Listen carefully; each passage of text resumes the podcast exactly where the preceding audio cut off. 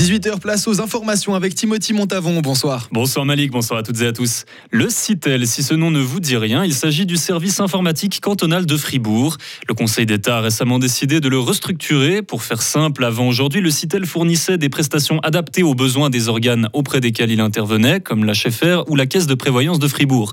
Eh bien maintenant, c'est terminé. Le CITEL n'offrira plus que des services de base, les mêmes à chacun de leurs clients. À l'heure où l'informatique a une place immense dans nos institutions, un changement pareil a un coût assez conséquent. Pour l'HFR seulement, on parle de 6 millions de francs. Un avion de tourisme s'est craché dans les montagnes neuchâteloises des ponts de Martel ce matin. Plusieurs personnes ont perdu la vie. Le nombre exact est encore inconnu. Aux dernières nouvelles, les secours sont toujours sur place. Hier après-midi, dans le canton de Soleure, un présumé voleur de voitures sous l'emprise de la drogue s'est enfui sur l'autoroute A1 près de Erkingen.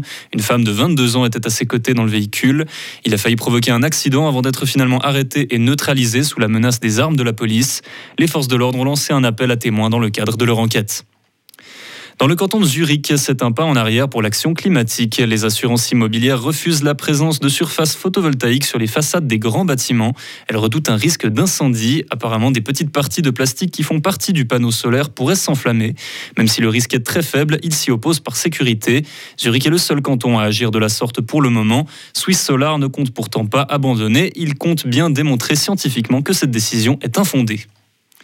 Toujours à Zurich cet après-midi se tenait une séance de lecture publique. Seul détail spécial là-dedans, des drag queens y lisaient des histoires à des enfants. Une centaine de manifestants étaient présents pour montrer leur soutien à la communauté queer, donc ceux qui ne se reconnaissent ni dans le genre masculin ni féminin. D'un autre côté, plusieurs manifestants se sont réunis, eux, pour protester pacifiquement contre l'événement. L'Organisation mondiale de la santé a lancé aujourd'hui son réseau international de surveillance. Son but, détecter les menaces d'infections naissantes comme celle du Covid et ainsi prévenir une nouvelle pandémie. Ça consiste en une plateforme reliant pays et régions pour qu'ils se partagent le plus vite les infos et puissent endiguer au plus vite la maladie. Au G7, le Premier ministre indien a rencontré Volodymyr Zelensky aujourd'hui, leur premier échange depuis le début de la guerre. L'Inde se dit désormais prête à faire tout son possible pour aider à régler le conflit russo-ukrainien. Parmi les autres points importants du sommet concernant cette guerre, voici ce qu'il faut retenir. Les États-Unis vont faire don d'avions de combat et d'encore plus de soutien militaire à l'Ukraine. De nombreuses marchandises américaines vont être interdites d'exportation vers la Russie.